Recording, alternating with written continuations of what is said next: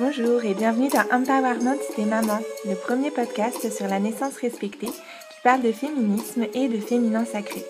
Je suis Christelle Carder, je suis doula et créatrice du blog Karma Mama. Dans ce podcast, des femmes inspirantes échangent sur leur chemin de maternité et sur leur travail autour des thématiques du maternage proximal, du bien-être et de l'accompagnement des futures et des jeunes mamans. On y partage nos ressources pour plus de sororité et plus d'empowerment entre les mamans. Si vous voulez soutenir ce podcast et tout le travail et les valeurs de Karma Mama, le meilleur moyen pour cela est de vous abonner à la newsletter sur le site et de partager autour de vous et sur vos réseaux notre podcast, de le commenter, de vous y abonner sur la plateforme de votre choix. Dans l'épisode de ce lundi, j'ai rencontré Mayanne, qui est facilitatrice d'allaitement et elle-même maman co-allaitante de ses deux enfants. Comme elle nous le raconte dans cet épisode, son chemin de maternité l'a amené progressivement, de lecture en lecture, de découverte en formation, à soutenir et à accompagner d'autres mamans dans leur allaitement, leur voie lactée, comme elle l'appelle avec poésie. Pour partager toujours plus et sensibiliser les futurs parents, elle a créé une chaîne YouTube, à pas de moi, que vous retrouverez en lien dans les notes de podcast sur le site. Sa chaîne, donc, sur laquelle elle transmet des notions pointues, hyper documentées et pourtant accessibles autour de l'allaitement. Je vous encourage vivement à découvrir son travail, que je partage très souvent avec les parents que j'accompagne. C'est une vraie référence pour moi. Et en plus, elle est pleine de peps et de dynamisme. Dans cet épisode, Mayanne nous parle aussi de ses bijoux d'allaitement, créés à partir du lait maternel transformé en perles de lait, de l'importance et de la place des pères, de la communauté, d'un regard politique et féministe sur l'allaitement et de ce qu'elle remet toujours au cœur de son propos, la relation qui se tisse au fil des tétés entre une mère et son enfant. Sa façon organique de raconter l'allaitement me touche.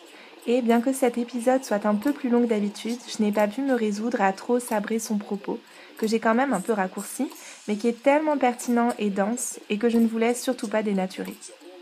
Je me suis dit que vous pourrez l'écouter en plusieurs fois, y revenir, et que c'était bien comme ça aussi. J'espère que ça vous ira. Merci Mayanne pour le temps que tu m'as consacré, pour ton humour et ta spontanéité, et pour tout le travail tellement précieux que tu fais pour les mamans et leurs partenaires. Je vous souhaite à toutes et tous une belle écoute en notre compagnie. C'est parti. Mayanne, merci beaucoup d'avoir accepté de participer à ce podcast. Euh, je vais te présenter donc euh, pour les auditrices qui ne te connaîtraient pas encore et qui vont te découvrir avec beaucoup de bonheur, j'en suis sûre. Donc tu te définis sur ton compte Instagram comme facilitatrice d'allaitement, ce que je trouve très très chouette comme terme. Et tu es la créatrice de la chaîne YouTube À pas de moi, si je prononce bien, sur laquelle tu publies chaque semaine des vidéos autour de l'allaitement, évidemment, deux vidéos par semaine.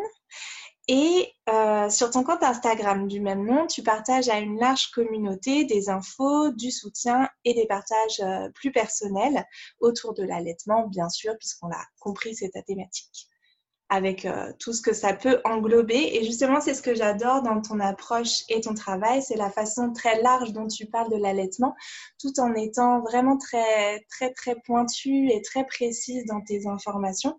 On sent vraiment que, que tu te documentes à fond et que tu as une vision euh, à la fois, ouais, c'est ça, très large et très pointue. Et c'est ce que j'adore dans, dans ce que tu proposes et dans ce que tu fais. Il y a plein de choses euh, sur lesquelles j'ai envie de te faire parler et de t'entendre, mais peut-être d'abord tu peux commencer par nous parler de comment euh, ça a commencé pour toi l'allaitement. Je me demande toujours quand il y a des, des espèces de, de, de passions comme ça qui naissent autour des sujets de la maternité, si c'est des choses qu'on envisageait avant d'être maman, si la maternité s'était envisagée euh, à, avant d'être, euh, enfin voilà, de se découvrir enceinte, euh, voilà. Donc j'aime bien retracer un petit peu le chemin avec les, les, mamans que je reçois. Alors moi, je suis actuellement maman en fait co-allaitante d'un grand qui a 4 ans et d'une petite qui a 2 ans. L'allaitement, ça m'est tombé dessus en fait, un peu. Euh, quand j'étais enceinte de mon premier, bon, oui, bon, l'allaitement, pas l'allaitement, on verra bien comment ça se passe. On est du genre à prendre les choses comme ça vient, donc euh, bon, on s'était dit oui, euh, oui, peut-être, pourquoi pas. Alors, quand je parle d'allaitement, je dis toujours on, nous, parce que on a vraiment une vision d'équipe de l'allaitement. Pour nous, l'allaitement, c'est pas uniquement euh, la mère, c'est pas uniquement l'enfant, c'est un ensemble. C'est-à-dire que déjà, c'est un chemin qui se fait euh, soi-même en tant que maman quand on est, euh, enfin, future maman quand on est enceinte, mais c'est aussi quelque chose qui se réfléchit en couple. Et puis après, l'enfant arrive, donc c'est quelque chose qui se réfléchit à trois. Il y a souvent des accordages, des réaccordages à faire.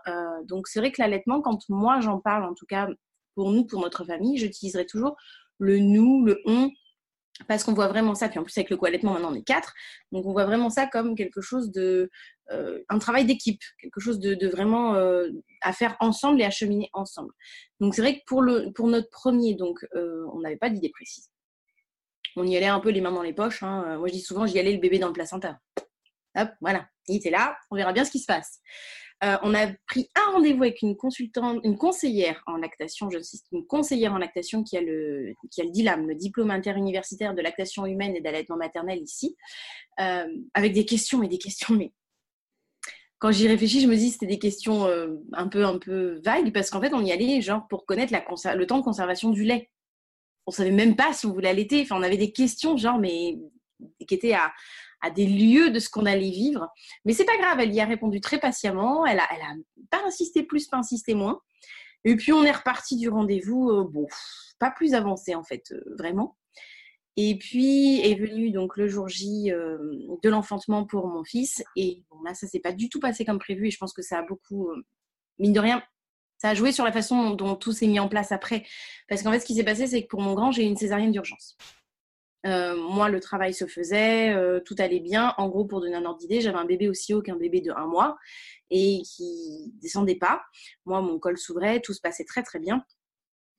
Et puis, ben, se faisant, les choses ne se faisant pas, voilà, euh, on perce la poche des os, bébé vient toujours pas. moi, je commence à pas forcément être très très bien, donc on me donne de l'oxygène et là, je commence à dire, ouais, non, mais là, en fait, je vois des paillettes et là, la sage-femme n'a pas été, peut-être pas très rassurée. Euh, et puis elle me dit comment ça, oui, il y a des paillettes? Ah bah, je me connais, moi, dans deux minutes, je vous dis au revoir, hein, je, tombe dans les pommes. Donc elle, là, elle a dit bon, bah, on va passer à côté, parce que la salle de césarienne d'urgence est à côté. Et donc, ben voilà, hein, c'est parti pour une césarienne d'urgence. on a beau avoir fait toute la préparation du monde. Moi, j'avais fait de l'hypno-relaxation. Euh, à un moment donné, euh, je le raconte sur un article que j'avais sur mon ancien blog, mais qu'il faudrait que je remette en ligne. je le raconte, moi, à un moment donné, ma, ma rationalité, elle s'est fait la malle. Hein. Elle a pris le bikini, elle s'est tirée à Tahiti, elle m'a laissé sur le plan de travail euh, toute seule. Hein. Et en fait, euh, ben, je me suis retrouvée là, j'étais perdue. Enfin, puis, puis bon, dans, dans les césariennes d'urgence, ils sont là pour le, enfin, ils sont là pour la mère, bien sûr, mais je veux dire, euh, humainement, tout, tout, le groupe de travail est derrière le rideau pour le bébé, quoi. C'est voilà. Donc moi, elle me, ramène, ils le sortent, et la, sage-femme me, ramène un bébé, déjà en plus leur façon de le tenir avec la tête dans le vide, tout bleu, et je l'ai regardé très aimablement. Elle me dit « Oh, c'est un joli petit garçon !» Et moi, je l'ai regardé très aimablement, je lui ai répondu « Mais qu'est-ce que vous foutez encore là ?» Et en fait, mon truc, c'était ma, peur, en fait, c'était primaire, hein, c'était... En fait, j'avais, la traduction, c'était j'avais envie de lui dire allez le faire respirer, rendez-le rose et puis ramenez-le moi après. Mais bon, euh, sur le moment, on est tellement, enfin moi en tout cas, personnellement, j'étais tellement, euh, j'étais plus là quoi. Enfin, je, pense que c'était la partie animale qui avait pris le devant et c'était, mais euh, c'est pas la peine de me le montrer si pour l'instant on ne sait pas s'il va être vivant ou pas. allez, emmenez-le puis ramenez-le moi quand ça ira. Et puis je, vois la porte hein, qui s'ouvre, je vois mon, mari dehors, très inquiet aussi d'ailleurs. Et puis Là, j'entends le, médecin, enfin, le, gynécologue en train de faire ses petites affaires en bas, tout ça. Il me dit Ah, bah, il crie, vous l'entendez. Et là, c'est atroce, c'est atroce parce qu'en fait, on est tellement euh, pas là que non, je l'entendais pas, quoi. Et déjà, d'office, je me suis dit Ah, mais la mère indigne, j'entends même pas mon enfant crier, quoi. Et euh, alors que lui, très, très rassuré, hein, oui, euh, voilà. on l'entend. et moi, pas du tout, rien. Puis bon, tout se termine, hein, ils terminent leurs soins, etc. Moi, je reste dans la salle de césarienne d'urgence toute seule. J'avais froid, j'avais froid, j'avais froid. Et puis, euh, je savais qu'ils allaient me ramener mon fils. Bon, je ne savais toujours pas si je voulais allaiter. Je savais juste qu'ils allaient me ramener mon enfant. Ils font rentrer mon mari. De là, je commence un peu à me calmer parce que j'ai vraiment en état de choc. Je, tremblais, mais je tremblais. Ils étaient. Enfin, plus tard, l'interne m'a raconté qu'en fait, elle a dû s'asseoir sur moi pour me recoudre et qu'elle n'avait jamais vu une maman bouger autant. Et donc, mon, mari entre en premier. Donc, déjà, une première vague d'apaisement. Je, tremblais moins, mais bon, je tremblais encore, mais voilà, une première vague d'apaisement. Et puis, je vois la sage-femme qui rentre avec mon fils. Je savais qu'elle allait me le poser dessus.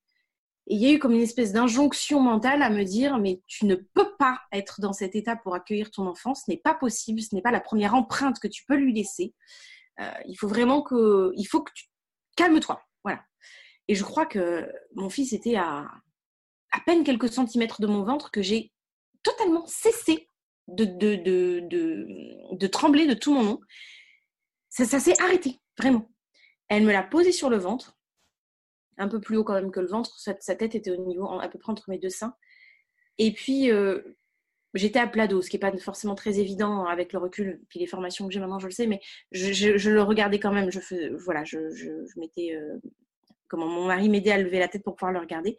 Et là, je vois ce, tout petit, cette espèce de petite chose toute minuscule, c'est ce petit être vivant là.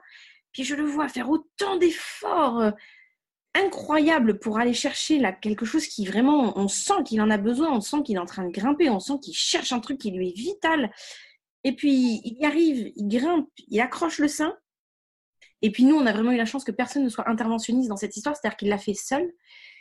Et moi, je l'ai à peine touché. En fait, je, le touchais comme pour moi, moi toucher que oui, ça y est. Enfin, voilà, mon bébé était sorti, cette espèce de prise de conscience un peu. Et puis, au moment où il s'est accroché, une espèce de révélation entre mon bébé est là, il tête, on va allaiter. En même temps, j'en avais pas conscience. Et c'était, euh, ouais, ça a vraiment été une, espèce de, mélange d'émotions, de ressentis, etc., inconscient. Je savais que j'allais allaiter, mais je ne savais pas où ça allait me mener, ni combien de temps, ni quoi. Et l'autre élément déclencheur qui a été, ça a été 48 heures après, en fait, après la césarienne, parce que moi j'ai eu donc la péridurale plus l'arraché anesthésie. Et 40, pas la première nuit, la nuit suivante, j'ai littéralement pété un câble. Euh, j'ai fondu en larmes dans le lit. Je ne voulais plus d'enfant. Je voulais qu'on le ramène. Je disais à mon mari, tu le rends. Je n'en voulais plus. J'étais semi-allongée dans ce lit, je m'en souviens. Euh, je, je pétais un câble. Je, vraiment, c'était mais euh, la, la, chute d'hormones, la chute des produits, tout, la réalisation, le choc d'être mère, parce qu'on n'en parle pas, le, le fait d'être pleine, d'être un seul coup vide, parce que moi, avec la césarienne d'urgence, j'ai vraiment eu l'impression qu'on me, qu'on me vidait, qu'on m'arrachait quelque chose, euh, une partie de moi. Donc cette réalisation qu'on prend comme ça, comme un choc, les post-opératoires hein, des fois, euh, tout ça faisant, je ne voulais plus, je ne voulais plus de ce truc qu'on m'avait mis, je, ne voulais plus de cette chose. Ça, n'avait même pas dans ma tête, dans mon esprit à ce moment-là, ce n'était même plus un enfant. Je ne voulais plus de cette chose. Et je disais à mon mari, ramène-le, ramène-le, ramène-le, je n'en veux plus. Euh, mon mari, très, très calme, très zen. écoutez, il se met à côté de moi, pas de problème. Oui, oui, bien sûr, oui, m'écoutait. Et euh, à un moment donné, bon, ça fait très longtemps hein, qu'on se connaît, on se connaît depuis qu'on est tout petit. Il me dit, bon, allez, maintenant, tu te tais, tu dors. Et moi, entre deux sanglots, oui, mais tu comprends qui va l'allaiter Je pensais même pas à lui donner un complément. Le truc de dingue, c'est que je, dans ma tête, je ne pensais même pas à lui donner un complément ou à demander un biberon. Je disais, oui, mais qui va l'allaiter? Si je ne reste pas réveillée, qui va le nourrir? Tu te rends compte? Il va mourir de faim. Même là, je suis une mauvaise mère. Je ne l'ai pas entendu crier. Puis là, je veux plus le nourrir. Puis j'en veux plus. Puis... Et puis, je continue à déblatérer comme ça. Et puis, mon conjoint à côté, très calme.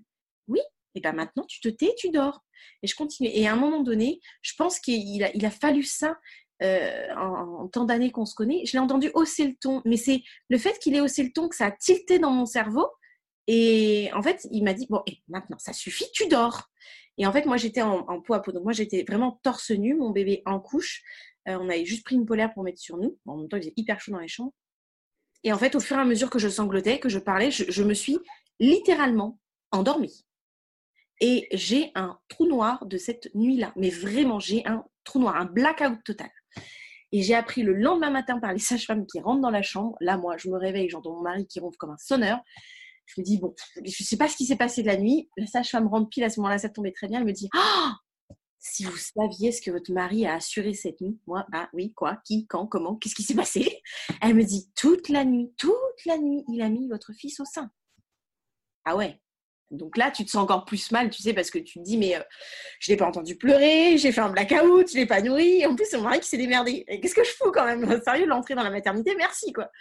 Bon, ok, puis mon mari se réveille. Et je lui dis, ah bah écoute, euh, je, voilà, je mets des mots, je dis merci, mon cœur, tout ça. Les sages m'ont raconté et tout. Puis alors lui, très solide, il me dit, ah non, non, mais moi, j'ai rien fait. Hein. Puis moi, dans ma tête, j'ai pas encore tout ce parcours que je peux avoir aujourd'hui. Je lui dis, bah si, euh, t'as mis notre fils au sein concrètement, c'est toi qui. Il me dit non, non, j'ai rien fait. Moi, il était sur toi et j'ai juste regardé vers quel sein il se dirigeait. Et puis, un petit peu aider à la limite euh, pour pas trop qu'ils tombent ou pour qu'ils se mettent bien, mais moi, j'ai rien fait. Et puis c'est resté. cet épisode est resté, ça m'a vraiment gravé. Sur le moment, j'ai surtout pris conscience de la place du père, qui reviendra beaucoup plus tard dans mes formations, dans mon cheminement d'allaitement, etc. Mais cet épisode est resté gravé et il n'y a qu'aujourd'hui, on va en parler un petit peu après, avec toutes les formations que je fais, que je comprends pourquoi cet épisode est, est resté gravé et en quoi il m'a aidé à être la mère allaitante que je suis aujourd'hui. Et ouais, c'est vraiment parce que j'ai eu une césarienne pour le coup programmée pour ma puce, mais pas du tout vécue de la même façon. J'étais déjà en allaitement, c'est un co-allaitement qui s'est mis en place. Euh, je pense vraiment que ce sont ces deux éléments clés, la césarienne d'urgence et, ce blackout, ce blackout que j'ai fait 48 heures après, qui sont euh, aujourd'hui, je les analyse, qui sont les deux éléments déclencheurs de l'allaitement de, et de tout ce qu'il en a découlé et de ce que j'en ai fait et de ce que j'en suis aujourd'hui. Voilà. Ouais, c'est comme si la rencontre avec ton enfant et du coup avec ta maternité, c'était vraiment fait autour de l'allaitement à ce moment-là. Clairement, avec le recul, je sais que euh, moi, je, je pose aujourd'hui encore ces mots-là, je pense qu'ils vont évoluer. C'est l'allaitement qui a sauvé ma relation avec mon enfant et qui m'a permis de la mettre en place et de la vivre, euh, de, me l'approprier. Euh, j'ai passé cinq jours clairement à faire du pot à pot euh, complet, hein, c'est-à-dire entièrement nu, parce qu'on peut aussi parler de ventre à ventre quand on est légèrement vêtu, mais ça on pourra en reparler. Euh, j'ai vraiment fait du pot à pot, euh, lui en couche, moi torse nu, et on a vécu comme ça en symbiose pendant cinq jours. Euh, je crois que le peu de fois où je l'ai posé, c'était pour aller aux toilettes à un moment donné où mon mari ne devait pas être là, sinon c'était lui qui reprenait le pot à pot.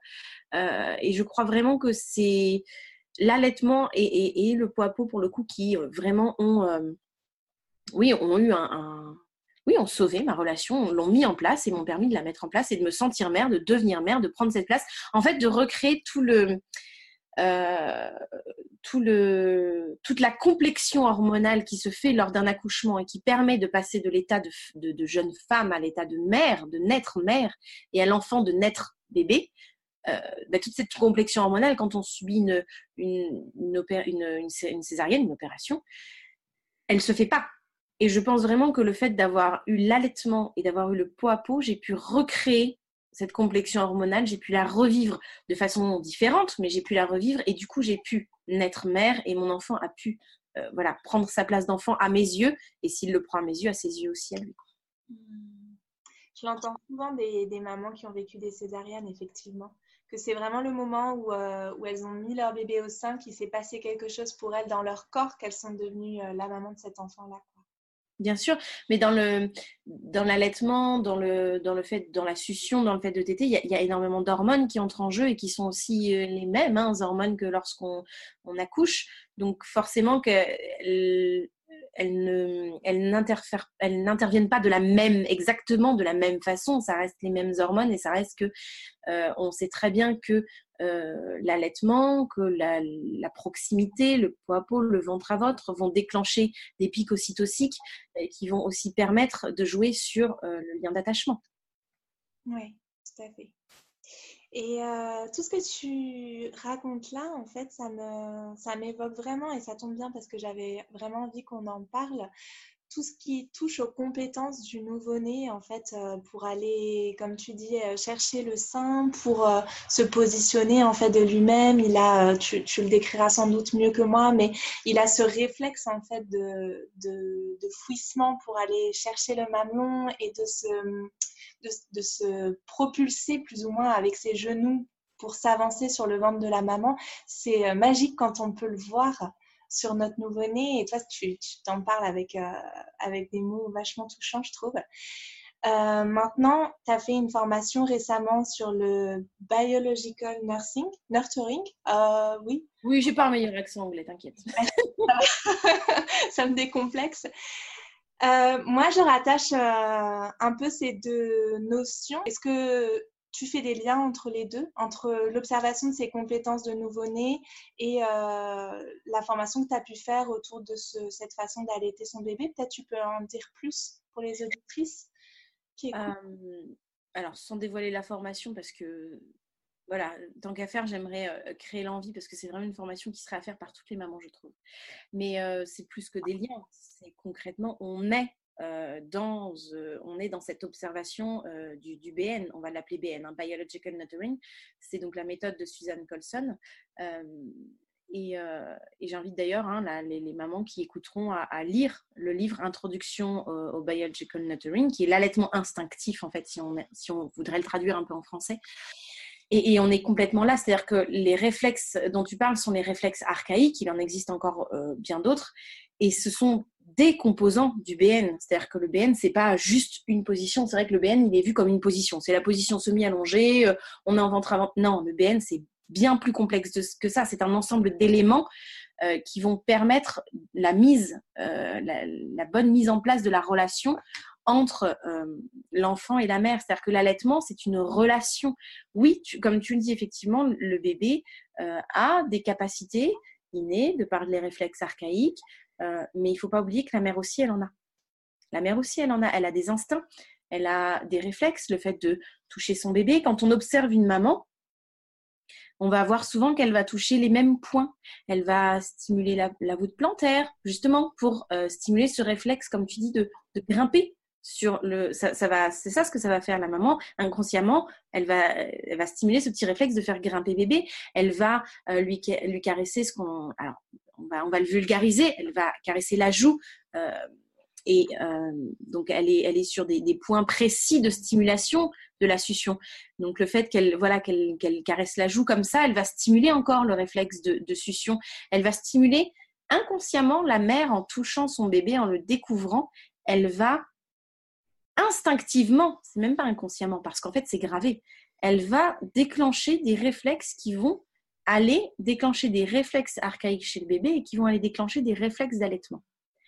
Et ça, on n'en parle pas assez parce qu'il y a un écrasement de l'instinct maternel qui ne date pas d'hier, qui est très très vieux et qui est encore enfoui sur des couches de modernité, de, protocoles médicaux, etc. Euh, c'est pour ça que j'invite vraiment à lire en plus ce bouquin parce que ça l'explique aussi très bien et puis à faire des recherches aussi sur l'histoire de la femme, l'histoire de la, position de la femme, euh, en tout cas dans notre société en France. On va déjà, s'arrêter à la France, c'est déjà pas mal. Mais effectivement, à, aller fouiller l'histoire du féminisme, les différents courants féminisme, mais, mais encore plus loin, à l'époque de Louis XIV, vraiment remonter pour comprendre que ça fait des siècles que l'instinct maternel, il est complètement bafoué et annihilé. Quand on parle d'allaitement, on parle du bébé. On oublie que l'allaitement est une relation et que comme dans toute relation de couple, euh, alors la langue française est, assez pauvre en termes de mots parce que, par exemple, en italien, il existe près de, je crois, quelque chose comme 14 mots pour définir l'amour. Euh, nous, on n'en a pas des milliers et des cents. Donc, des fois, on dit c'est une relation de couple. Il y en a qui vont dire oh, oh mon Dieu, non, mais euh, c'est. Non, relation de couple n'est pas nécessairement sexuelle. Euh, et effectivement, on est dans une relation avec notre bébé, on est dans une relation de couple. Et on est dans une, relation, une relation, ça se fait à deux personnes, pas à une. Donc, c'est pas que du fait de la mère ou c'est pas que du fait de l'enfant, c'est du fait des deux. Et c'est un accordage de ces deux personnes qui va donner un allaitement particulier. C'est pour ça qu'on peut, on a des généralités dans l'allaitement, c'est très bien, on a des grandes lignes, on a des, des théories sur lesquelles on peut se reposer, qui sont importantes, qu'on doit prendre en compte mais on ne sait rien tant que l'on n'a pas pu observer la relation de cette mère précisément avec cet enfant précisément, qui ne sera pas forcément la même, de la même mère avec un autre enfant. Hmm. Donc c'est, oui, effectivement, on fait des recoupements avec, avec la, formation BN, euh, c'est évident. Quand tu parles de, ces histoires d'instinct, ça me renvoie, euh, en fait, ça me renvoie à quelque chose de complètement différent dont j'avais pas forcément prévu de, de, parler, mais du coup, bon, j'en parle puisque ça me vient. Euh, dans notre euh, société, on a aussi une forme d'exclusivité sur l'allaitement au sens où on pense l'allaitement que euh, entre une mère et son enfant, alors que toutes les études montrent que en fait du point de vue optimal de la façon dont les êtres humains seraient censés vivre et ont vécu le plus longtemps, on avait un fonctionnement très tribal où en fait euh, une même femme allaitait plusieurs enfants et différents enfants étaient allaités par différentes femmes. Pas euh, évidemment pas à 50-50 ou enfin la mère restait, j'imagine, la plupart du temps la, principale euh, allaitante, on va dire. Mais il y a beaucoup de je pense notamment à, une sage-femme, dont je ne retrouve pas le nom là, qui s'appelle Ingrid, qui parle beaucoup de ça. Ingrid Bayo, voilà, autour de, de, ce fonctionnement tribal et de tout ce que ça permet en termes d'allaitement, notamment pour les jeunes mamans, d'éviter les engorgements, d'éviter le, le, voilà, de, stimuler la lactation même quand le bébé dort. En fait, je pense que ce qui me fait recouper tout ça, ce qui me fait penser à tout ça, c'est ta façon de présenter l'allaitement comme quelque chose de vachement organique, euh, qui, qui, touche à la fois euh, la maman, le bébé, la famille et plus largement finalement la communauté en fait. Parce que quand tu parles de féminisme et de le replacer dans un contexte social, c'est vraiment ça justement. C'est en, en, termes de communauté comment on perçoit euh, l'allaitement au final. Ce que, ce que tu évoques, c'est les frères et sœurs de lait. Ça se fait encore ça se fait encore dans certaines euh, populations, et, pas forcément tribus d'ailleurs, dans certaines populations. Euh, et ça, c'est euh, c'est marrant parce que c'est quelque chose d'assez inenvisageable quand tu en parles à des femmes en France. Ça devient relativement inenvisageable pour des mamans allaitantes, puis ça devient relativement envisageable pour des mamans allaitantes au long cours, qui mmh. sont sur un allaitement plutôt prolongé. Parce que, parce que on... certaines, même moi, hein, euh, je, même moi, je me suis posé la question il n'y a pas très longtemps. Et, et, si, et si je croise un bébé là qui, je sais pas, et qui a un besoin, là, la maman peut pas, je, je mettons, je, avec des si, on, peut aller partout, mais je fais des réunions une fois par mois à la maternité. Euh, voilà, je, je, suis dans le couloir, je croise ce bébé qui pleure, qui pleure. Sa maman, elle est euh, probablement, je ne sais pas, imaginons, hein, elle a été emmenée là euh, au bloc et puis je croise les sages-femmes et puis ben je pense que je serais ouais peut-être euh, amenée à leur dire bah écoutez euh, moi j'allais encore mes deux enfants j'ai du lait là tout de suite si vous voulez je, je l'allaite quoi là tout de suite le temps que la maman sorte du bloc ou ou je sais pas où elle pourrait être hein, mais ouais je pense qu'à un moment donné pourtant ça ne l'était pas jusqu'à il y a très longtemps et puis du fait du co-allaitement puis du fait de de me dire ben j'ai du lait et, et pourquoi pas si je peux aider une maman soutenir une maman soulager un bébé c'est aussi, c'est comme tu dis, c'est aussi ça l'allaitement, c'est-à-dire que c'est euh, tribal. À un moment donné, bah, on est là en train de se soutenir entre mamans. Moi-même, je, je, je, je, me dis, avant, je me disais non, non, je veux pas qu'une autre femme allaite mes enfants, allaite mes bébés. Euh. Et puis aujourd'hui, je me dis, ben ouais, mais si s'il m'arrive quoi que ce soit là demain, au final, est-ce que je préfère, alors bon, maintenant ils sont grands et diversifiés, mais peut-être un peu plus petits, est-ce que je préférerais pas que ce soit une autre maman qui donne du lait humain qui puisse le materner, qui puisse retrouver une proximité, une chaleur, plutôt que d'un seul coup, il se retrouve, euh, ben, il y a déjà, il n'y a pas maman à ce moment-là, et puis en plus, il y a, bah, alors oui, bien sûr que les miens, ils ont leur papa, bien sûr que le papa mettrait toute la proximité qu'il faut, mais s'il pouvait avoir plus, tu vois ce que je veux dire? Je sais pas. C'est des choses qui sont encore en questionnement même pour moi. Hein. Ouais, puis tu vois, je me dis par rapport à ce dont tu témoignais de euh, l'espèce de, presque d'angoisse finalement. Tu me corriges si, si le terme ne correspond pas, mais que tu as ressenti dans les 48 heures après ton accouchement, mhm. où euh, c'est quelque chose, je pense, que beaucoup, beaucoup de, mamans ressentent. Là, j'ai euh, accompagné une maman qui a mis au monde son enfant il y a cinq jours. On en parlait au téléphone hier. Elle me disait qu'elle ressentait euh, tous les soirs, à peu près à la même heure, des pointes d'angoisse de l'interdépendance en fait entre son bébé et elle et je pense que si on était dans un contexte où en fait euh, ben, une autre maman pouvait aussi allaiter notre enfant, ce qui nous permet ne serait-ce que de prendre une douche sans nous dire il va pleurer, il va avoir faim, il va avoir besoin de moi, ben, on envisagerait sans doute cette période-là euh, inconsciemment d'une façon complètement différente en tout cas, je pense. Alors sans, nécessairement qu'une autre maman donne le sein, euh, il y a des, familles qui fonctionnent beaucoup encore en, en communauté et la grand-mère va par exemple porter le bébé en bah ouais, bien sûr. Euh, le papa va porter en poids à peau sans se poser de questions. Euh, moi, là, c'est là où j'en reviens à ce que je disais au départ, c'est que j'ai vraiment eu la, la, la grande chance d'avoir le mari que j'ai.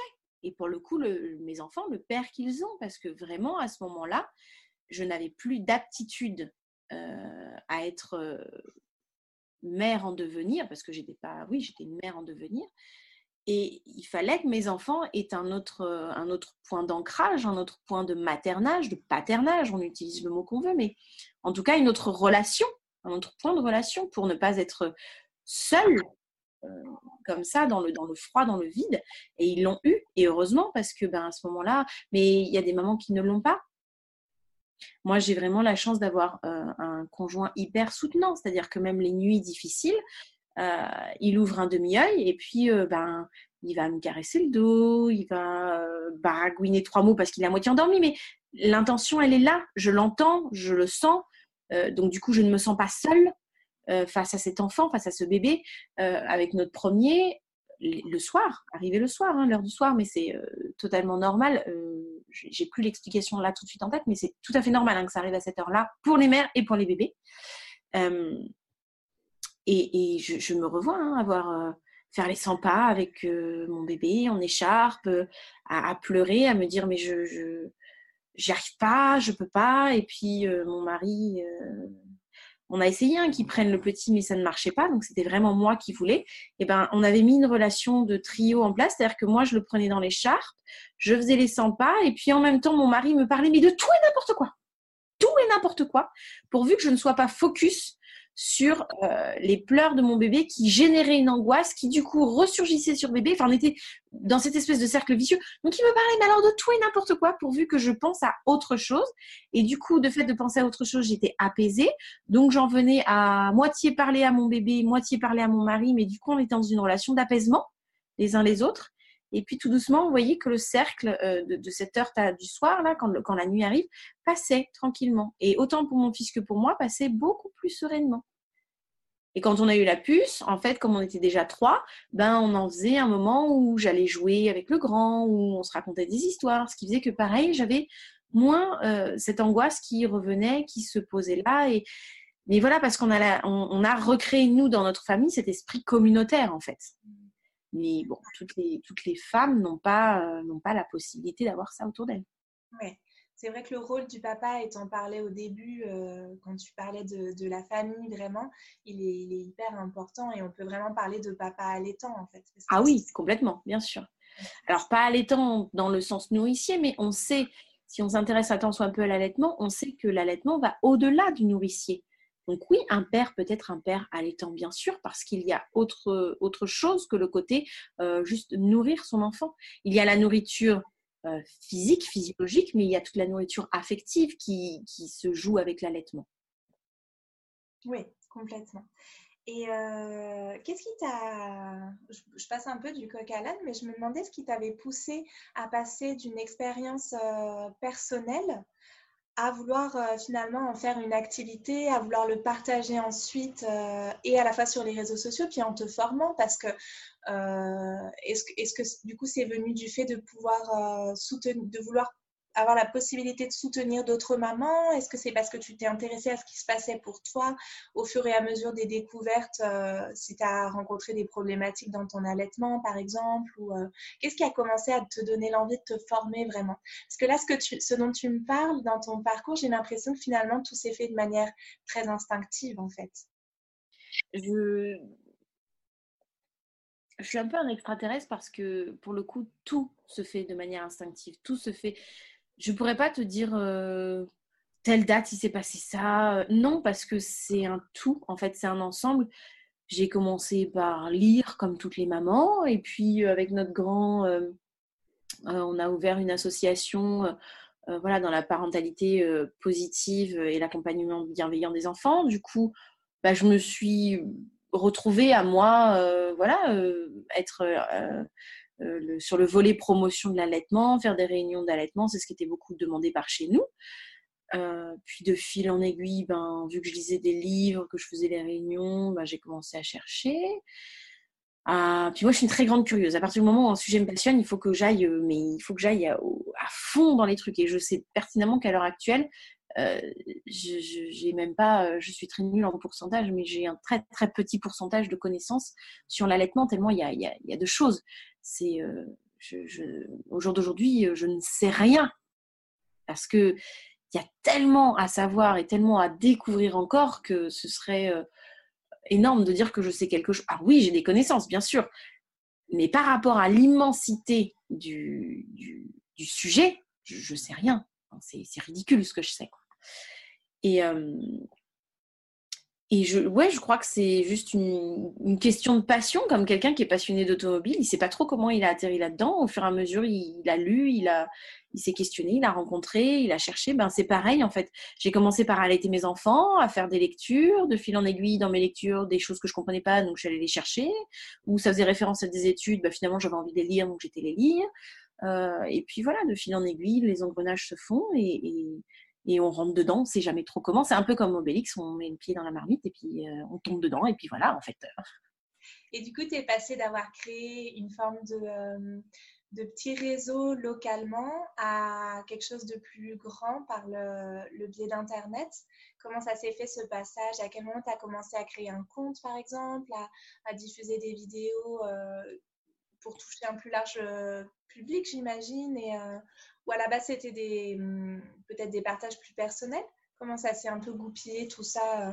En fait, je trouve ce que je te pose cette question-là parce que je trouve toujours intéressant de voir euh, comment les réseaux sociaux nous permettent de recréer justement des formes de communauté qui nous apportent du soutien comme euh, un peu comme ce dont on parlait tout à l'heure en, parlant du soutien que peuvent s'apporter des mères entre elles, le soutien que peuvent apporter euh, la famille, ou tu vois. J'ai l'impression qu'on est aussi dans une recherche de ça en fait à travers les réseaux sociaux.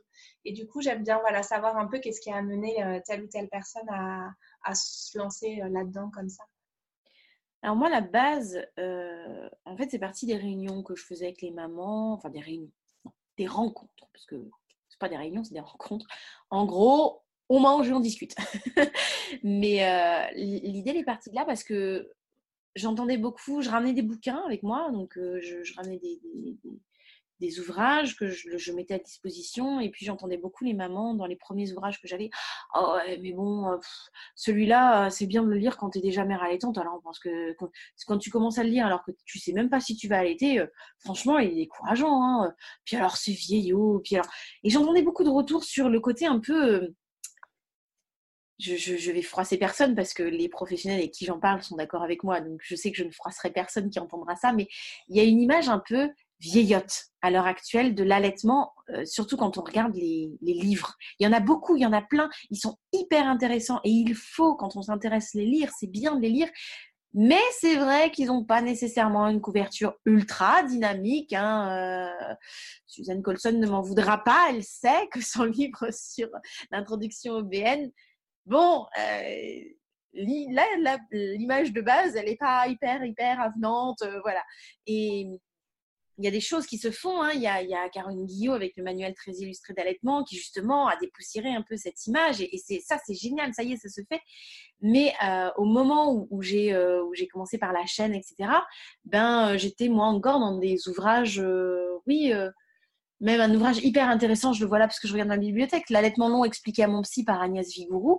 Il est extraordinaire ce livre. Toutes les mamans devraient le lire. Mais c'est vrai que la première page, bon, bah, faut que tu sois vraiment intéressé par l'allaitement pour aller, pour y aller, si tu veux. Sinon, dans son sens, tu. un travail au niveau du marketing. Tu vas pas te retourner sur l'image de suite de suite, quoi, si ça t'intéresse pas, quoi. Euh, c'est pas le genre de livre, tu sais, tu regardes, tu te retournes, puis finalement, tu, tu, re-regardes le bouquin en disant, oh, tiens, non, en fait. Donc, euh, c'est vrai que voilà, il y a, y, a, y a tout, tout ça qui, était là, qui était présent, et je me suis dit, oh là là là, mais moi, je suis une, une fratrie nombreuse, j'ai plusieurs sœurs, et je me dis, mais comment, euh, comment aller interpeller ces, jeunes-là? Parce que c'est quand tu es déjà mère allaitante, tu es déjà mère allaitante, tu as le pied dedans.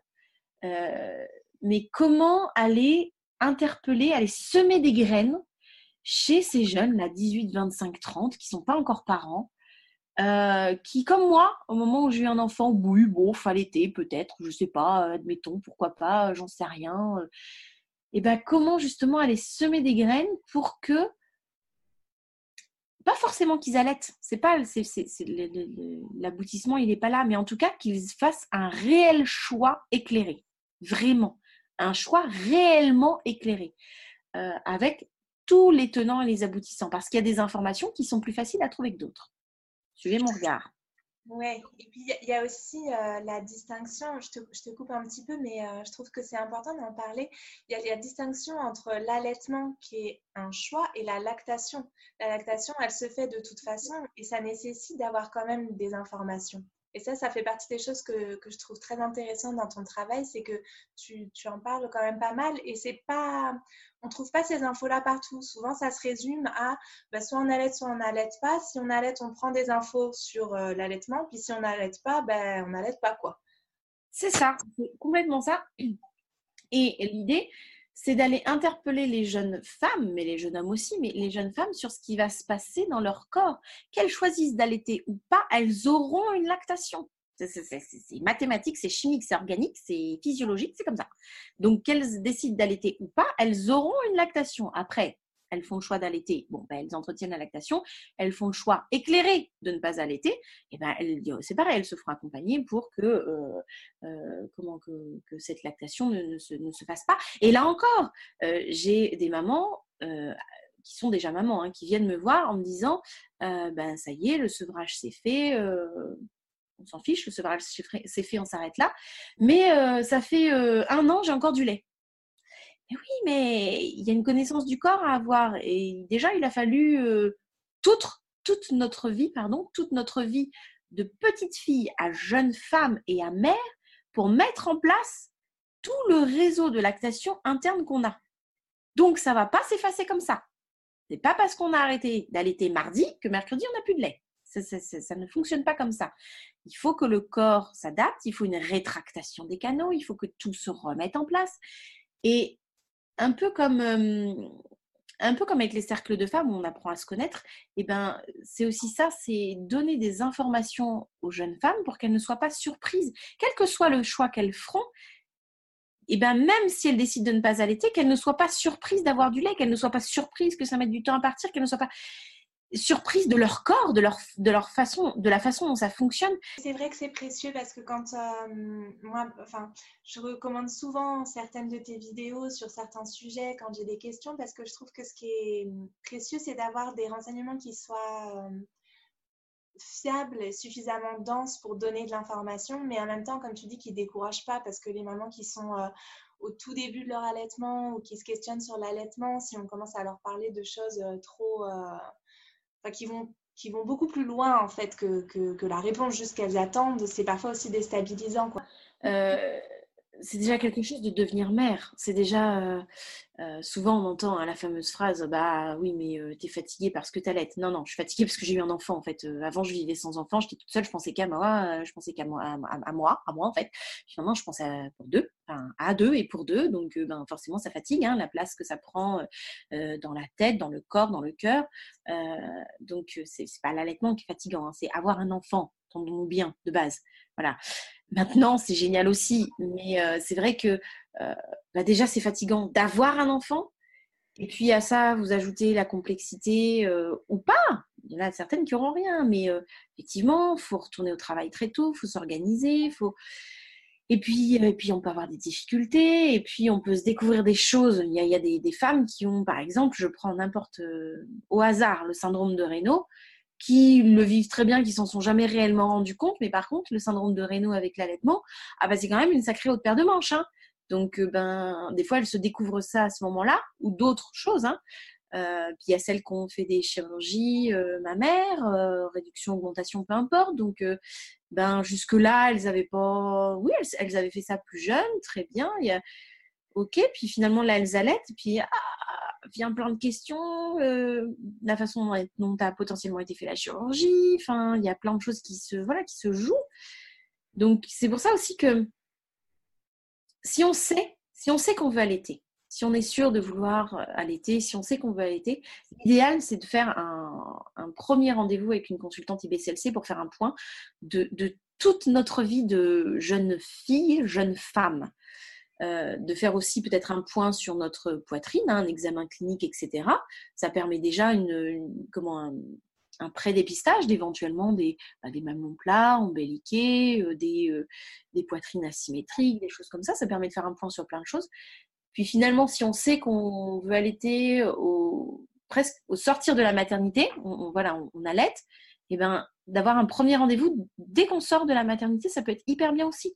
Parce que c'est pareil, euh, au final, on allait et puis euh, ça peut très très bien se passer, c'est pas le souci, mais il y a une étude, c'est l'étude BVA de 2019, qui montre qu'en fait, euh, les mères allaitantes qui ont eu au moins un rendez-vous, qu'elles soient avant d'allaiter, hein, qu'elles soient enceintes ou, vraiment un premier rendez-vous précoce après l'enfantement, ce sont des mères qui vont allaiter bien plus longtemps. Mais je pense qu'il y a quelque chose qui... Alors c'est une étude que je n'ai pas été lire en profondeur, mais je, je, pense qu'il y a quelque chose, quelque chose qui joue de l'ordre du psychologique, c'est-à-dire qu'elles ont aussi rencontré quelqu'un, elles ont, voilà, elles savent que si jamais il y a quelque chose, hop, elles ont un numéro de téléphone, elles ont un lien, elles ont, bon, voilà, elles ont des billets en main et elles sont pas seules donc je pense que tout ça, c'est. Ouais, ça aide. Ça aide. Je recommande souvent d'ailleurs pour préparer le post-natal d'avoir une petite liste de numéros à appeler euh, dès que ça va pas, mais d'avoir vraiment le numéro déjà avec une consultante en lactation, ça fait toujours partie euh, pour les mères qui souhaitent allaiter, mais aussi euh, avec cette histoire de lactation justement pour gérer la montée de lait en fait tout simplement. Je crois que au final, on devrait tout avoir ce carnet dans notre, dans notre package de maternité, mais oui, alors que ce soit le numéro d'une consultante IBCLC, oui, mais au moins le numéro d'une association de parents. Parce que souvent dans les associations de parents, il y a forcément une mère allaitante qui traîne. Donc, au pire des cas, euh, on ne sait pas si on va allaiter, mais on sait que dans notre région, il y a telle et telle association de parents. Puis finalement, on, il s'avère que le jour J, hein, on a enfanté, on est avec notre enfant, ah, on est en panique totale. Allô, euh, écoute, euh, une telle, hein, euh, ma petite Lucette, voilà, je t'appelle parce que là, bah, ça y est, ah bah mon bébé, ah oui, félicitations, tout ça. Oui, mais alors du coup, moi, j'ai décidé d'allaiter, là, je suis complètement perdue, il n'y a pas quelqu'un dans l'assaut qui allait de son bébé, hop, et puis on fait tout de suite marcher un réseau. C'est pas forcément une association de, de, de, mamans allaitantes, ça peut être juste une association simplement de parents, mais dans les associations ah, pardon. Dans les associations de parents, il y a potentiellement une maman qui allait. Donc, euh, écoute, est-ce que dans l'assaut, il y a une maman qui allait? Parce que là, et puis hop, on peut tout de suite faire marcher un réseau. Puis la maman qui allait, elle aura peut-être un autre réseau de mamans que allaitantes dans lequel elle va faire rentrer cette nouvelle maman. Mais hop, tout de suite, on va pouvoir mettre en, en, route des réseaux qui vont nous permettre de, déjà ne, pas, ne plus ne pas nous sentir seuls. On revient toujours à cet aspect communauté et à la, à la force de, euh, du fait de se sentir soutenu, en fait. Oui. Euh, ouais, ouais, qui est vraiment super importante. Je me demandais, euh, en lien avec ça, en fait, euh, j'y avais jamais pensé vraiment avant de préparer un petit peu notre échange. mais tu es aussi créatrice de bijoux d'allaitement que tu portes là, qui sont super jolis. Et je me demandais si, si tu avais des retours sur l'impact symbolique que ça peut avoir et qui peut justement soutenir des allaitements en fait. Est-ce que tu as eu des retours comme ça ou est-ce que toi, quand tu as lancé euh, ces bijoux d'allaitement, tu l'envisageais aussi de cette manière-là? Comment ça t'est venu cette création de bijoux d'allaitement? Moi, j'avais jamais entendu parler en fait avant de, tomber sur ton compte et de voir ce que tu faisais, de, te découvrir. Alors c'est comme tout, moi ça a vraiment été un cheminement, c'est-à-dire que enceinte j'ai commencé par créer des bolas. Et, de fil en aiguille, euh, ben, j'ai allaité. Donc, euh, ben, j'ai connu le déboire de beaucoup de mamans de me faire tirer les cheveux. J'y ai laissé une chaîne en or. Enfin, voilà, les joies de l'allaitement. Et donc, du coup, ben, j'ai créé mes colliers d'allaitement. Voilà, tout simplement. Et puis, de fil en aiguille, mes enfants n'ont plus besoin de colliers d'allaitement aujourd'hui. Puis, je me dis, euh, c'est l'entrée dans le co-allaitement, en fait, qui m'a fait cogiter. Et je me suis dit, allez, j'entre dans le collètement, potentiellement mon grand va peut-être plus en vouloir, puis, ce sera le tour de ma fille, puis, puis on cogite, hein, comme toutes les mamans, d'un seul coup tout part en cacahuète. Puis je me dis, ah, demain ils arrêtent d'allaiter. Voilà. Et je me suis dit, mais je veux, je veux avoir quelque chose pour me souvenir, à leur transmettre, qu'ils le, voient, qu'ils me questionnent aussi peut-être. Euh, sur euh, puis euh, d'ailleurs c'est marrant parce qu'aujourd'hui ils le font hein, ils me demandent ce que c'est alors je leur explique que c'est le, le, lait de maman et tout et puis ouais, je, pense que c'est venu de là, du. Je crois que oui. Alors, je vis mes allaitements tellement à l'instinct que le jour où ça se terminera, ce sera une logique, une continuité. Ce sera, oui, j'aurai un pincement au cœur, je ne peux pas dire le contraire, mais il y aura une continuité.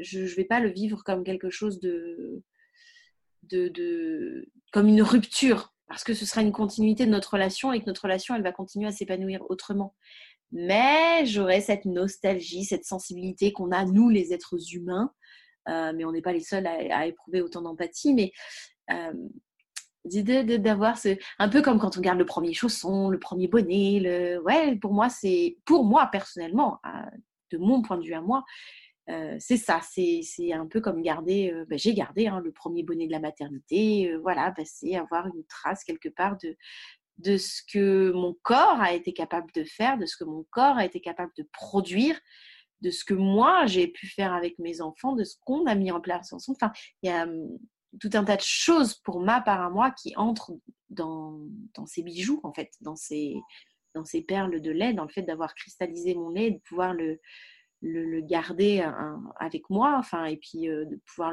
que mes enfants le voient encore. Ouais, je pense que c'est euh, un peu comme on garde. Ouais, pour moi, c'est ça, c'est un peu comme garder le, premier bonnet, le premier chausson. Voilà. C'est un peu, pour moi, c'est un peu de cet ordre-là, en fait. D'accord, c'est plus dans l'idée de pouvoir euh, aussi leur, leur transmettre physiquement après, ou en tout cas, ouais, comme tu dis, garder une trace. Moi, je le voyais. leur transmettre physiquement, s'ils me le demandent. Oui, d'accord. Voilà. C'est-à-dire que moi, ils sont là. Euh, bon, je suis créatrice, donc j'ai la chance d'en avoir plusieurs. Euh, si à un moment donné, euh, ils en veulent un, oui, je leur laisserai. Maintenant, je leur imposerai pas. Oui, d'accord. Oui, oui, je comprends.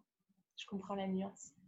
Et en termes de, de, retour que tu as pu avoir de, de maman, c'est en fait, je te demande ça parce que moi, je me rappelle que quand j'ai eu des baisses de lactation, par exemple, ça m'a vraiment j'ai vraiment euh, bon, j'ai pris des, tisanes d'allaitement, des, des, choses qui sont censées stimuler la lactation, toutes les plantes euh, galactogènes, enfin toutes, il n'y en a pas non plus des mille et des cents à ma connaissance, peut-être t'en, connais plus. Mais euh, il y a eu aussi vraiment, j'ai senti tout un, une part de psychologie de me dire que j'étais capable de refaire plus de lait, de, de re. Il y avait eu une introduction de biberon, évidemment, ça avait été. Euh, voilà, ça, euh, on était sur un allaitement qui était parti mixte, alors que je m'étais fait un peu emporter quoi, dans l'histoire avec euh, la, les conseils de, des amis, de mon conjoint pour que mon bébé fasse ses nuits, etc. Enfin bon, bref. Et du coup, il avait 7 mois à ce moment-là. Et du coup, il y a vraiment eu ce, ce moment, je me souviens, où en fait, je m'étais je, passais mon temps à m'auto-convaincre que mon corps allait faire plus de lait, que j'allaitais, que j'avais plein de lait. Je me, je me, je me coachais en fait pour, euh, pour refaire du lait en fait. Euh. Et après coup, maintenant, en voyant tes bijoux d'allaitement, je me dis bah, peut-être aussi ça peut avoir un impact sur euh, la lactation, tout simplement, à, titre, tu vois, comme ça, de, de, soutien ouais, de, de, toute cette période-là où on rencontre bah, différentes petites problématiques. Et, et voilà, je ne sais pas si tu as eu des retours comme ça, ou euh, tu vois quand on traverse des mastites ou des choses euh, plus ou moins rigolotes euh, de l'allaitement. Ah, rigolote, c'est pas le mot que j'emploierais. Hein. pour un chat, un chat. Je veux dire, à un moment donné, une mastite, ça te fait un mal de chien, t'es plié au fond de ton lit, t'as qu'une envie, c'est de mourir. De toute façon, tu préférais revivre tes contractions que de vivre une mastite, hein, on va pas se mentir. Mais, oui, oui, c'est de toute façon, l'allaitement, c'est 99% de mental. Hein. Clairement. Euh, alors moi, j'ai pas de retour en termes de, euh, comme tu dis, ça m'a aidé dans un moment de difficulté. J'ai plus des retours en termes de, je sens que la fin de mon allaitement arrive euh, et un peu ce que moi je t'ai décrit pour moi, j'ai envie de garder une trace de ce que j'ai été capable de faire, de ce que mon corps. Il y a beaucoup, hein, il y a beaucoup de, de gratitude envers le corps les, femmes ont beaucoup de gratitude envers le corps, envers, leur corps, pardon, quand elles commandent un bijou. Souvent, c'est euh, j'aimerais garder une trace de ce que mon corps a pu faire. Je aussi un peu. Bon, euh, là aussi, il y a encore un, gros travail à faire, mais euh, c'est un tout, c'est ton corps, donc c'est toi aussi. mais effectivement, j'ai beaucoup plus ce retour-là où j'ai le retour de maman, effectivement, ayant ben, perdu hein, un enfant et la lactation est là, alors plus ou moins tôt. Euh, j'en parlais d'ailleurs dans la vidéo sur le deuil de l'allaitement que j'ai faite il n'y a pas longtemps. Euh, et effectivement, bah, il y a une espèce de, de rite initiatique que de faire un bijou avec ce lait pour cet enfant qui n'est plus là, qu'on ne peut pas nourrir. En tout cas, cet enfant-là, on ne peut pas le nourrir avec ce lait. Un peu comme le don de lait, un peu comme euh, le fait de donner son lait pour un autre enfant, le fait d'avoir cette, cette, petite perle de lait qui est là ben, pour comme un cheminement initiatique. Qu'est-ce que ça représente pour ces mamans-là en particulier? Je ne peux pas le dire, mais en tout cas, euh, oui, il y en a certaines qui vont me dire, ben, euh, ça va me permettre de, de me souvenir de mon enfant. Il y en a d'autres qui me disent, ben, c'est une façon de dire au revoir. Puis hein, voilà, chacune a sa propre interprétation. Je crois que de toute façon, le sens que l'on met à un bijou d'allaitement est propre à chaque mère. Et encore une fois, il est propre à chaque diade parce que on va pas mettre le même sens euh, sur un bijou qu'on aura fait pour un de nos enfants et qu'on, par exemple, c'est très très bête, hein, mais euh, je suis presque déçue de ne pas en avoir fait un avec le, lait que de mon fils. Comprends. C'est bateau, pourtant c'est le même, enfin c'est le même lait, c'est le même corps, c'est le même. Euh, oui, si, c'est le même lait, c'est même, c'est le même corps qui produit le, le, lait, mais je sais pas, il y a, hum, ah, parce que ça aurait été notre relation unique à tous les deux, ça, ça, aurait, ça aurait eu encore un autre impact.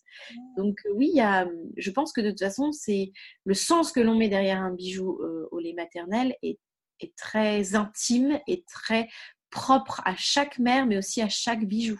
On choisit pas non plus un bijou par hasard, on choisit pas une monture par hasard, on choisit pas euh, peut-être une parure, plutôt une bague, des boucles d'oreilles, un, bracelet, un collier. Un c'est pas par hasard, on fait un choix euh, d'un bijou en particulier, d'une forme en particulier, et puis on fait un choix. Il y a des mamans, par exemple, qui ont conservé du lait euh, d'un premier allaitement, qui en avaient encore, de leur premier, par exemple, et puis elles ont du lait avec le deuxième. Et puis, pourtant, elles allaitent les deux, elles vont quand même me demander si elles peuvent m'envoyer du lait du premier allaitement. Hmm parce qu'il y a quelque chose qu'elles mettent derrière qui, moi, ne m'échappe puisque c'est leur cheminement. Mais ben, il, y a, ouais, il y a quelque chose qui... Je crois que c'est propre à chaque personne, en fait. C'est assez complexe de répondre à cette personne parce que je ne peux pas être dans la tête de toutes les mamans. Bien sûr. Oui, ouais, bien sûr. C'est très beau, en tout cas. Franchement, c'est super, euh, c'est super touchant ce que tu racontes, je trouve. Et je regrette de ne pas avoir pu le faire pour moi-même, du coup. cherche bien au fond du congélateur s'il n'y a pas un reste de petites fioles euh, qui traînent. en fait, euh, quand j'ai quand j'ai perdu mon propre euh, bébé, j'étais pas du tout dans ce dans toutes ces connaissances là et du coup j'ai juste fait en sorte, enfin cherché à faire stopper la lactation parce que c'était hyper douloureux physiquement et, et émotionnellement et et j'avais même pas envisagé la possibilité qu'on puisse faire quelque chose de ce lait en fait. Euh, comme j'en parle dans ma dernière vidéo, c'est que le deuil de l'allaitement en France, en tout cas, euh, il n'est pas accompagné, il est même, euh, il est même annihilé, il est même, on fait tout pour que, pour que ça disparaisse très très vite. Donc c'est vrai que de toute façon, c'est quelque chose, tu peux même pas te faire de reproches à toi-même de, de, rien du tout parce que ben on n'en parle pas tout simplement. Non, mais je ne m'en fais pas. J'ai le regret maintenant a posteriori, mais de toute façon, je sais que c'était. Voilà, c'était c'est comme ça. Et puis, a C'était comme ça à ce moment-là. Mais c'est vrai que maintenant, je me dis, ah, ça aurait été chouette euh, symboliquement de. Comme tu dis, je pense que ça. Il y a aussi quelque chose de thérapeutique là-dedans pour, euh, pour les mamans qui vivent ça. Donc, euh, ouais, ça aurait sûrement aidé. C'est un, un, rituel cathartique comme un autre. C'est comme le fait de donner son lait, comme le fait de peut-être planter euh, une plante ou un arbre et pendant un temps, tant qu'on a du lait, ben, on arrose cette plante. On, peut imaginer euh, mille et mille euh, façons de, voilà d'accompagner ce que ce soit un, deuil de la lactation parce qu'on aura perdu un enfant, mais que ce soit aussi une fin de lactation, tout simplement. Oui. Ouais, tu vois, dans ce cas, je reviens sur, sur dans le cadre d'un deuil. Je pense que une des choses qui a été complexe pour moi, c'était de m'identifier en fait en tant que mère. Mmh. Parce que je me sentais mère, mais euh, j'avais pas d'identification possible à d'autres mères qui auraient vécu ça. Et euh, tout dans mon corps me disait que j'étais quand même maman, mais euh, clairement euh, pas tout à fait quand même. Et du coup, euh, je pense que d'avoir un, bijou qui symbolise, qui montre, en fait, les gens n'imaginent même pas que tu as du lait, en fait, quand c'est comme ça. Et du coup, d'avoir un bijou qui, juste pour moi-même, symboliserait euh, bah, le fait que j'ai eu du lait, le fait que j'ai accouché, euh, ça aurait été beau pour moi, je pense, tu vois. Ce que tu décris, c'est vraiment super beau et intéressant parce que on vient de le dire, la maternité et l'allaitement, c'est une relation et une relation, c'est à deux. Donc oui, tout ton corps te criait que tu étais maman, mais il te manquait un morceau de la relation. Et forcément, ben, ben, il y avait un, élément qui manquait en fait pour que, pour que vraiment cette situation, cette, ce ressenti soit complet. Effectivement. Euh, j'avais aussi envie qu'on aborde euh, le sevrage Et euh, du coup, tu en parles euh, par le biais des bijoux aussi, justement, ce moment où on commence à sentir que on est sur la fin de, de l'aventure lactée ou que, voilà, que ça soit de par notre euh, bébé ou de par notre propre ressenti. J'avais envie de te solliciter sur cette question, comme je te l'expliquais en amont de notre échange, parce que hum, je suis parfois, euh, il y a parfois des mamans qui font appel à moi ou dans mon cercle privé parce qu'elles sont sur des allaitements non écourtés avec des bambins et que elles, elles sentent, ou en tout cas c'est ce qu'elles me renvoient, qu'elles sentent que peut-être pour elles, euh, elles auraient envie de, que ça, que ça s'arrête ou que ce soit moins euh, moins présent dans le quotidien. Ou enfin voilà, il y, a une envie de prendre un peu de distance euh, dans l'allaitement, en tout cas que moi je ressens. Parfois c'est rigolo parce que ça revient. On a, on a envie euh, finalement, euh, quelques mois après, ben, on a continué, puis l'allaitement est, est à, nouveau là très présent et puis les mamans sont en fait contentes. Et puis parfois ça débouche sur un sevrage et souvent j'ai l'impression qu'il y a une part de de moi j'aimerais bien, mais euh, je me suis projetée dans un sevrage naturel et du coup ça doit venir de l'enfant. J'avais trouvé très, ça m'avait beaucoup fait réfléchir et ça m'avait permis de mettre des mots un peu sur ce que je ressentais. L'un de tes partages sur Instagram que j'ai pas retrouvé euh, entre temps, mais dont on a un petit peu parlé, j'avais très envie de t'entendre parler de ça du coup, euh, qui revient en fait à la notion de relation. Effectivement, comme tu le disais, en allaitement, on part souvent du principe que euh, le sevrage naturel, euh, dans l'inconscient collectif, il va venir de l'enfant. Encore une fois, c'est ce qu'on dit depuis le début de cette conversation, c'est oublier que l'allaitement est une relation. Toutes les étapes qu'on va vivre en tant que mère allaitante, quand on mène un allaitement long, allaitement non écourté, appelle ça comme tu veux, euh, ben, l'allaitement d'un bambin, il y a des jours où on en a marre, il y a des jours où on a envie d'arrêter, il y a des jours où ça va plus, il y a des jours où on a envie de péter un câble, on a envie de, récupérer notre corps pour nous. De, euh, voilà, ça devient trop. Et puis le lendemain, bah non, en fait, non, non, non, non, non, bah non, en fait, on va continuer à l'été. On est dans cette espèce de, de va-et-vient émotionnel, mais c'est un va-et-vient émotionnel qui est nécessaire pour construire la relation et qui est nécessaire pour ramener dans le futur à ce sevrage. C'est toutes ces étapes qu'on va vivre qui vont aller, venir, euh, aller en avant, reculer. Euh, des fois même, on va, on va sevrer et puis finalement, on va faire un retour en arrière. On, fait une, pas forcément une relactation parce qu'on ne se sera pas forcément arrêté depuis très très longtemps, mais parfois si, on va faire une relactation. Euh, pour, voilà, on revient en arrière. L'allaitement, c'est fait de, de, de bons en avant et de retour en arrière en permanent, mais c'est toutes ces émotions, toutes ces situations, tous ces, tout ce qu'on va vivre qui vont euh, amener au sevrage naturel. Le sevrage, euh, quand il est, euh, quand il n'est pas induit, quand il est naturel, il n'est pas que du fait de l'enfant, c'est faux. Ou alors c'est oublier qu'on est dans une relation. C'est un peu comme quand on en vient à divorcer. C'est bête à dire, mais c'est vrai. on se dit pas oh je t'aime aujourd'hui, tiens demain je divorce. Non, c'est un ensemble d'éléments qu'on va vivre qui vont faire qu'à un moment donné on s'aperçoit que bon ben on n'a plus nécessairement besoin de faire notre chemin de vie ensemble comme on l'avait fait jusque-là.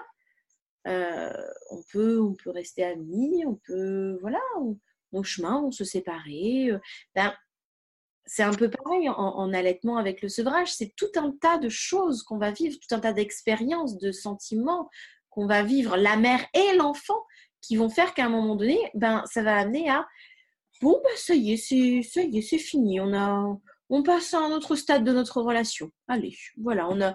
Oui, c'était, c'était bien, on avait besoin de ça, le temps, le temps que ça a duré, puis bah maintenant, bah, on va. Voilà, on a notre relation, elle évolue, elle évolue autrement. Puis voilà. Donc, il y a encore une fois la norme anthropologique, l'allaitement, le, sevrage se fait entre deux ans, deux ans et demi et sept ans, plus ou moins. Hein. En Mongolie, euh, il y a des enfants de 9 ans qui sont encore allaités. Euh, et c'est pas étonnant pour personne d'ailleurs dans la famille. Donc, euh, euh, c'est encore une fois, c'est une relation. Donc, euh, il y a la théorie, puis il y a la pratique et la, et la, et la relation. on va pas, je sais pas, c'est comme si on croisait un couple dans la rue, puis qu'on leur disait bon, écoutez, c'est pas le tout, hein, mais dans deux ans et demi, là, votre relation, c'est fini, quoi. déjà, pour lui qui m'interpelle comme ça dans la rue, je pense que je le regarde un peu bizarrement. Et, mais il en va de même avec l'allaitement. On met pas on n'enfante pas, et puis on vient vous dire bon, excusez-moi, je mets une étiquette, hein, date de péremption, dans deux ans et demi, c'est terminé. Ben non, non, on construit une relation et puis on verra où elle nous mène, comme toutes les relations. On ne va pas venir comme ça, parce que c'est une relation, encore une fois, c'est une histoire de relation, c'est une histoire d'humanité, c'est une histoire d'humain. Et on est deux, trois. Euh, moi, euh, quand j'étais enceinte, clairement, j'ai voulu sevrer mon fils. Euh, on a tenu une nuit et demie. Et la deuxième nuit, c'est mon mari qui m'a dit mais non, mais non. Et c'est lui. C'est moi, j'étais, j'en pouvais tellement plus dans mon corps. J'étais tellement à bout dans mon corps que j'aurais pu ne pas céder. Je, je, serais allée, mais peut-être au détriment de moi et au détriment de mon fils. Et c'est mon mari qui, à ce moment-là, dans la nuit, s'est réveillé en disant non, mais là, personne n'est prêt concrètement, euh, moi non plus. Puis j'ai envie de dormir. Donc, euh, écoute, euh, tu veux que je te fasse des caresses? Je te fais, regarde, je reste réveillée avec toi. Et puis euh, de là, euh, c'est d'ailleurs de là que sont venues les premières nuits où, effectivement, quand j'avais besoin, bah, il se réveillait, il s'asseyait, il me caressait, puis il était avec moi parce que, parce que j'en pouvais plus et que, et que c'est une relation qu'on a construite ensemble, à trois à ce moment-là, aujourd'hui à quatre. Euh, mais c'est une relation qu'on a construite ensemble. Donc c'est le sevrage, c'est comme tout le reste c'est une relation. Donc ça se fera quand ça se fera et comme ça se fera. Et toutes les étapes qu'on vit, même s'il y a des jours où on a passé une sale nuit, on se lève, on se dit bon c'est bon, j'en ai marre de toutes ces conneries là, ce soir, euh, hop, sevrage. Et puis euh, on se boit un thé, on prend une douche. Mais qu'est-ce que je raconte comme conneries Bon voilà, mais c'est normal. On est fatigué, on est à bout, on est et il faut pas s'en vouloir et il faut s'écouter et il faut peut-être le dire aussi. Les réunions aussi, les réunions ou les cafés ou les papotages entre maman allaitante ou entre parents allaitants, parce que moi j'ai des papas qui viennent et que je fais participer, bah, ça fait partie de ça. Ça fait partie aussi de, ouais, de, c'est comme une bonne réunion entre copines quand on a un petit peu envie d'en mettre plein de dos sur nos conjoints. Hein. Faut pas se mentir non plus à un moment donné. Les soirées vin fromage, c'est ça quoi. Je veux dire à un moment donné, euh, oh, il me saoule, il a encore laissé traîner ses chaussettes. C'est c'est ça, c'est la même chose. Ça veut pas dire que demain on divorce. Ça veut juste dire que là on se retrouve entre copines pour lâcher un peu le morceau. Ça nous fait du bien. On se comprend entre nous, entre filles, entre entre filles en couple, etc. Et entre mères allaitantes, c'est un peu la même. On est autour d'un thé, un petit bout de gâteau, ça nous fait du bien, allez. Euh, et puis, voilà, et puis on dit qu'on en a marre, puis en fait on sort de là et puis on se dit mais n'importe quoi. Euh, en fait non, je vais continuer. Puis il y en a qui se disent non mais non, en fait moi pour moi là je sens que c'est fini, voilà. Puis elles vont aussi avoir besoin de poser des mots et puis d'être accompagnées, de ne pas être jugées, juste d'être, euh, d'accueillir ces mots, d'accueillir leur, leur envie de sevrer. Bah oui, oui. Moi ça m'est arrivé d'accompagner des mamans qui voulaient sevrer leur bébé de 9 mois bon ben, moi, dans mon fort intérieur à moi de maman allaitante pour mes enfants, bah non. Maintenant, en tant que facilitatrice d'allaitement, je suis là pour juger personne. J'ai à juger personne. C'est leur relation, c'est pas la mienne. Et si à ce moment-là, elles sentent que ben, bah, c'est le sevrage qui est bon pour, euh, pour leur relation, pour eux, pour elles, eh ben, j'ai rien à dire. Je donne des informations, je renvoie vers les professionnels qu'il faut s'il y a besoin, et voilà, point parce que c'est pas ma relation avec mes enfants. Je à donner un avis là-dessus. Comme j'irai pas euh, croiser un couple dans la rue pour leur dire non, dites donc, vous n'avez pas l'air hyper bien assortis tous les deux. Hein, euh, enfin, non mais c'est vrai, c'est pareil. Ou je croise un couple dans la rue qui se tient la main, je vais aller les arrêter. Ouh là là, non non, ne vous tenez pas la main comme ça. Il faut vous tenir la main comme ça parce que si vous vous tenez la main comme ça, euh, demain vous n'êtes plus ensemble. Hein, votre relation ne va pas durer. Qui fait ça dans la vraie vie? Qui? Donc voilà, c'est pareil. L'allaitement, c'est une relation et on va tous avoir nos, petits trucs dans notre relation et notre timing. J'ai vu passer à, travers la plateforme Notre Allaitement une pétition et des demandes autour du soutien à l'allaitement, de l'accompagnement global de l'allaitement. Et je me demandais si tu avais envie d'en profiter pour, pour dire deux mots à ce sujet. Peut-être deux mots ne suffiront pas sûrement, mais si tu avais envie d'en parler, de profiter de ce podcast pour en parler, ou au moins voilà, pouvoir envoyer vers, euh, vers la pétition, vers des infos, euh, tout ça, avant qu'on conclue. Euh. Alors, notre allaitement, c'est une association qu'on a montée avec six autres femmes. Donc, on est sept en tout, sept mamans allaitantes en tout. je ne suis pas toute seule, hein, voilà. Donc, c'est une association qu'on a montée ensemble. et c'est vrai que la première chose là qu'on a mis en place, mais parce que, parce que l'actualité est faisant, c'est cette pétition effectivement pour euh, rebondir, profiter d'un fait d'actualité pour rebondir sur euh, une demande plus généralisée, c'est-à-dire qu'il y a eu le, décret hein, sur le remboursement des tirelets qui a été fait. Euh, on va pas révolutionner le monde, on va pas révolutionner ce décret. L'idée, c'est vraiment de partir d'un fait d'actualité pour rebondir et ben, mettre en lumière qu'effectivement, il y a peut-être des choses qui peuvent être envisagées avant de parler de remboursement de tirelet. Avant de parler de remboursement de tirelet, ben, on peut peut-être aussi envisager des choses en amont, justement, toujours pour semer des graines, toujours pour aider les mamans, euh, je reviens à cette étude BVA de 2019 qui disait que les, mères qui rencontraient au moins une fois euh, quelqu'un pour les soutenir dans leur allaitement, une professionnelle de, la lactation, et eh ben effectivement, elles allaient euh, allaiter plus longtemps. il y a peut-être des choses à faire, des, petites choses à mettre en place. voilà, on n'en est qu'au début. On en est qu'au début. On a rebondi sur le fait d'actualité pour en profiter, pour effectivement mettre en place la pétition. Euh, c'est un travail qui va demander du temps. C'est une pétition qui va demander du temps. C'est pas une pétition qui va se faire sur deux mois. Ça va peut-être prendre un an, peut-être plus. On va monter un dossier. On va s'entourer de professionnels. On va voilà faire relire les choses. Euh, on vise les 100 000 signatures. On sait qu'à 100 000 signatures, on pourra faire déjà entendre quelque chose, mais que c'est même pas suffisant en France, on le sait. Mais bon, déjà, on vise un premier palier pour peut-être faire entendre certaines choses. Et puis, euh, tout doucement, voilà, on va, on est preneur, preneur d'idées des mamans, des mamans allaitantes, parce que c'est les premières concernées de, choses qu'elles auraient aimé rencontrer dans leur parcours pour les soutenir, qu'on pourrait, voilà, éventuellement euh, émettre comme idée, comme piste d'accompagnement plus globale. Nous, on a pensé à des choses euh, en lien aussi avec avec les consultantes IBCLC qui font partie de l'association on a pensé déjà à certaines choses, mais on n'a pas forcément peut-être pensé à tout. Euh, donc voilà, le... on commence tout juste. Hein. Le travail commence tout juste. Comment se passent tes nuits? Pour finir ah, Les miennes, les, miennes, ça dépend. Si on prend la dernière en date, on va éviter parce que toutes les mamans vont avoir peur. Mes nuits, je crois qu'elles sont comme les nuits de tous les parents qu'on allait ou qu'on n'allait pas euh, à un moment donné, ben, elles ont changé. Voilà. Et on s'en accommode du mieux qu'on peut. Parfois, elles sont super, à mon goût à moi. Je dors super bien. Puis des fois, elles sont un peu moins à mon goût, plus interrompues, voilà, plus entrecoupées. Bon, ben, je, m'en accommode. Euh, les nuits, c'est un vaste sujet. Moi, je, fais mes nuits et mes enfants font les leurs. Maintenant, on n'est pas toujours hyper raccord. C'est un peu le souci, en fait. N'est pas encore raccord sur nos nuits en fait. Euh, à un moment donné, notre relation nocturne n'a pas encore évolué dans un chemin qui, moi, me satisferait personnellement. Mais je crois que c'est comme tous les parents, qu'on allait ou qu'on n'allait pas hein, à un moment donné, euh, les nuits, vaste sujet. Moi, je fais mes nuits, mes enfants font les leurs. Euh, on n'est pas encore hyper raccord sur notre cheminement nocturne, mais ça va, ça va se faire, chemin faisant. Voilà. Il ne faut, pas désespérer. Et puis, euh, et puis non, l'allaitement euh, ne pourrit pas des nuits. Euh, non, c'est pas le fait d'allaiter qui fait qu'un bébé va se réveiller plus qu'un autre.